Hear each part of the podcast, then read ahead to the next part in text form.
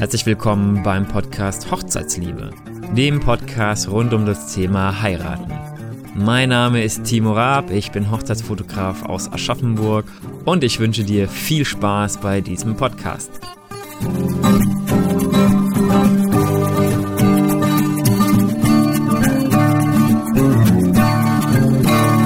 Herzlich willkommen zu einer neuen Folge des Podcast Hochzeitsliebe. Heute mal wieder eine Einzelfolge. Ich weiß, ich habe schon ewig keine Einzelfolge mehr gemacht.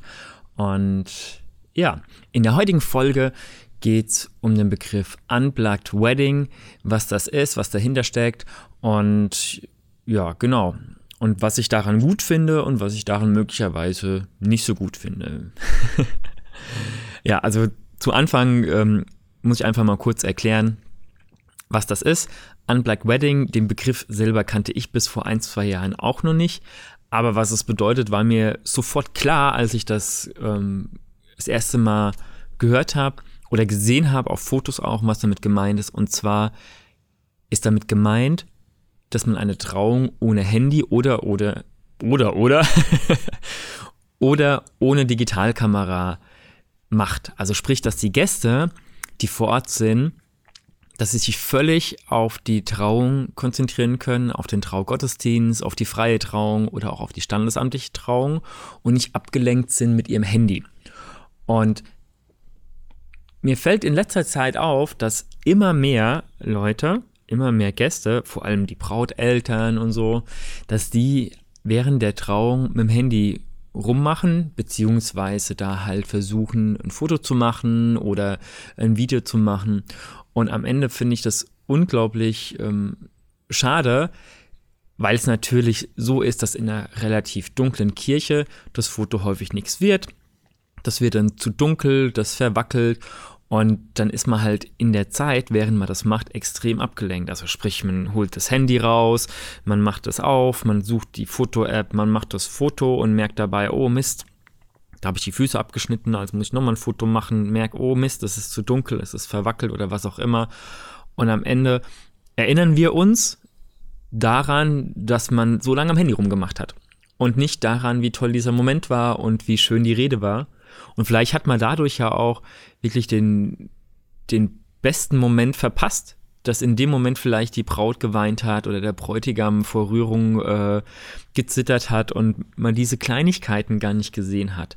Und das finde ich halt so unglaublich schade, wenn man das aufgrund von dem Rummachen am Handy oder am Telefon oder am, an der Kamera, an der äh, kleinen Kamera dann irgendwie nicht hinbekommt. Und ich finde halt einfach, dass die, die Aufgabe, klingt vielleicht ein bisschen falsch, aber dass die Gäste dafür da sind, um diesen Tag zu genießen, dass die dafür da sind, diese tolle Trauung mitzubekommen. Gerade wenn man zum Beispiel eine freie Trauung hat, da steckt so viel Arbeit drin, da hat sich der Trauredner so reingelegt und häufig sind die wirklich so wunderbar, dass es einfach schön ist, dem zuzuhören. Und es ist, hat auch ein bisschen was, finde ich, mit Respekt zu tun, wenn man das dann nicht macht.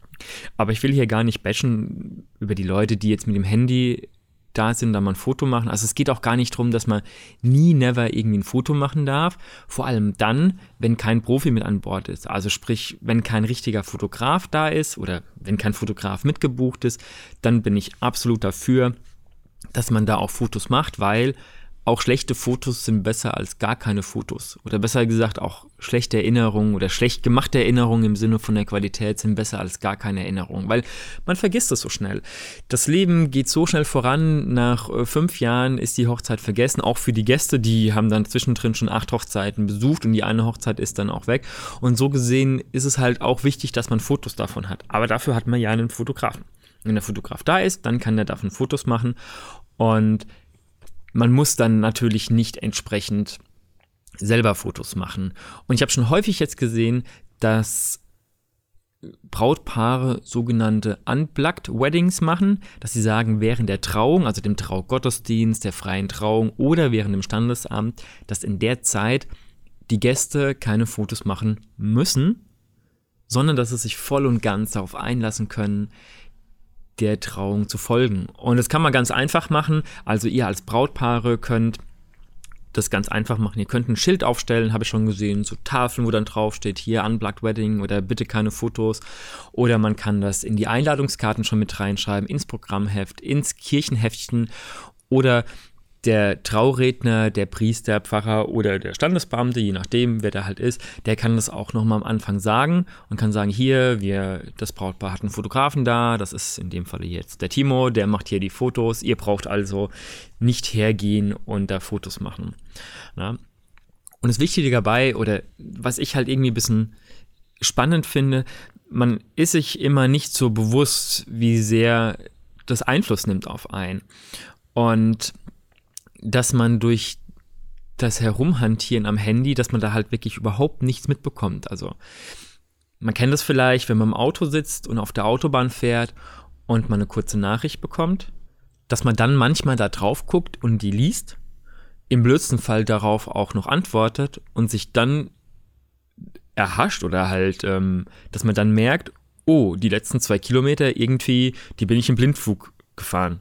Also natürlich guckt man trotzdem noch auf die Straße, aber die Aufmerksamkeit war halt überhaupt nicht da. Und genauso ist es halt auch beim Handy in der Kirche. Wenn ich als Brautmama dastehe und will den Auszug meiner Tochter aufnehmen im Handy, dann gucke ich halt die ganze Zeit nur aufs Handy und schaue, dass ich möglichst das gerade halte, dass ich möglichst nicht die Füße abschneide oder wie auch immer, dass nichts verwackelt und am Ende ist die Aufnahme, sind wir mal ganz ehrlich, meistens doch nicht besonders gut und man hat aber diesen wunderbaren Moment verpasst. Also man hat den zwar dann aufgenommen, aber halt ihn schlecht, aber man hat ihn nicht wirklich miterlebt.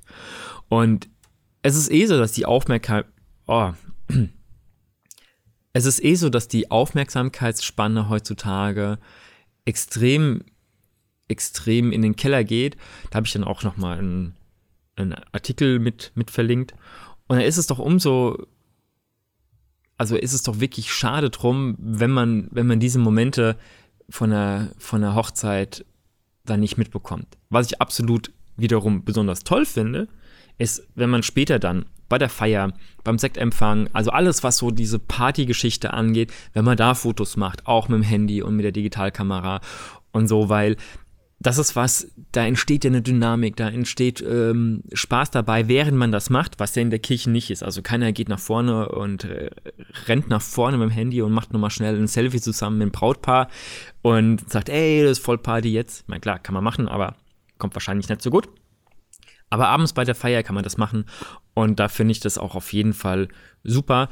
Und das soll hier auch nicht so sein, dass ich grundsätzlich was dagegen habe, wenn da Fotos gemacht werden. Von mir aus könnt ihr das natürlich gerne machen.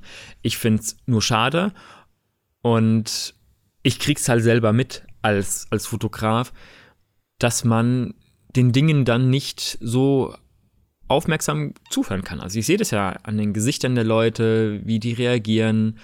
Und ähm, auch ich selber habe das manchmal, dass während ich arbeite, bin ich ja sehr aufmerksam und versuche in alle Richtungen zu hören. Aber ich versuche natürlich immer den Moment zu erwischen und höre dann zu und versuche das den möglichst besten Moment in einem Foto festzuhalten. Und dann passiert es manchmal auch, dass ich merke, dass ich immer nur dem einzelnen Satz folge oder diesem kurzen Satzstück und nach 40 Minuten auch nicht mehr weiß, was da alles ganz genau gesprochen wurde, weil ich halt so fixiert drauf war, den möglichst passenden Moment zu erwischen. Was für mich ja nicht, nicht schlimm ist, weil es ist ja nicht meine Hochzeit und ich bin ja auch nicht der Gast. Ich bin ja dann der Dienstleister und ich mache ja für das Brautpaar die Fotos und gucke ja, dass die die richtigen Momente haben und dann passt es auch wieder. Ja, jetzt wurde die Folge doch ein bisschen länger, als ich ursprünglich dachte und ich möchte mich nochmal wirklich ganz, ganz tolle bedanken. Tolle. Ich möchte mich ganz toll bedanken bei euch, dass ihr so zuhört immer und äh, das Feedback, was ich bekomme, ist, ist wunderbar und ich würde mich noch mehr freuen, wenn ihr einfach mal mir eine Bewertung bei iTunes gebt. Also einfach mal iTunes aufmachen und da mir eine Bewertung geben, weil ja, dann kommt man noch mehr so dieses direkte Feedback und andere sehen auch, dass das dass euch der Podcast gefällt und dass man da was lernen kann und dass man da was für sich rausziehen kann und das ist ja das, warum ich das mache und ja. Genau, ich äh, freue mich auf jeden Fall auf die nächsten Folgen. Sind schon ein paar wirklich schöne Sachen aufgenommen. Da kommt was Schönes noch und äh, wir hören uns dann nächste Woche wieder, wenn es heißt Podcast Hochzeitsliebe. Ciao!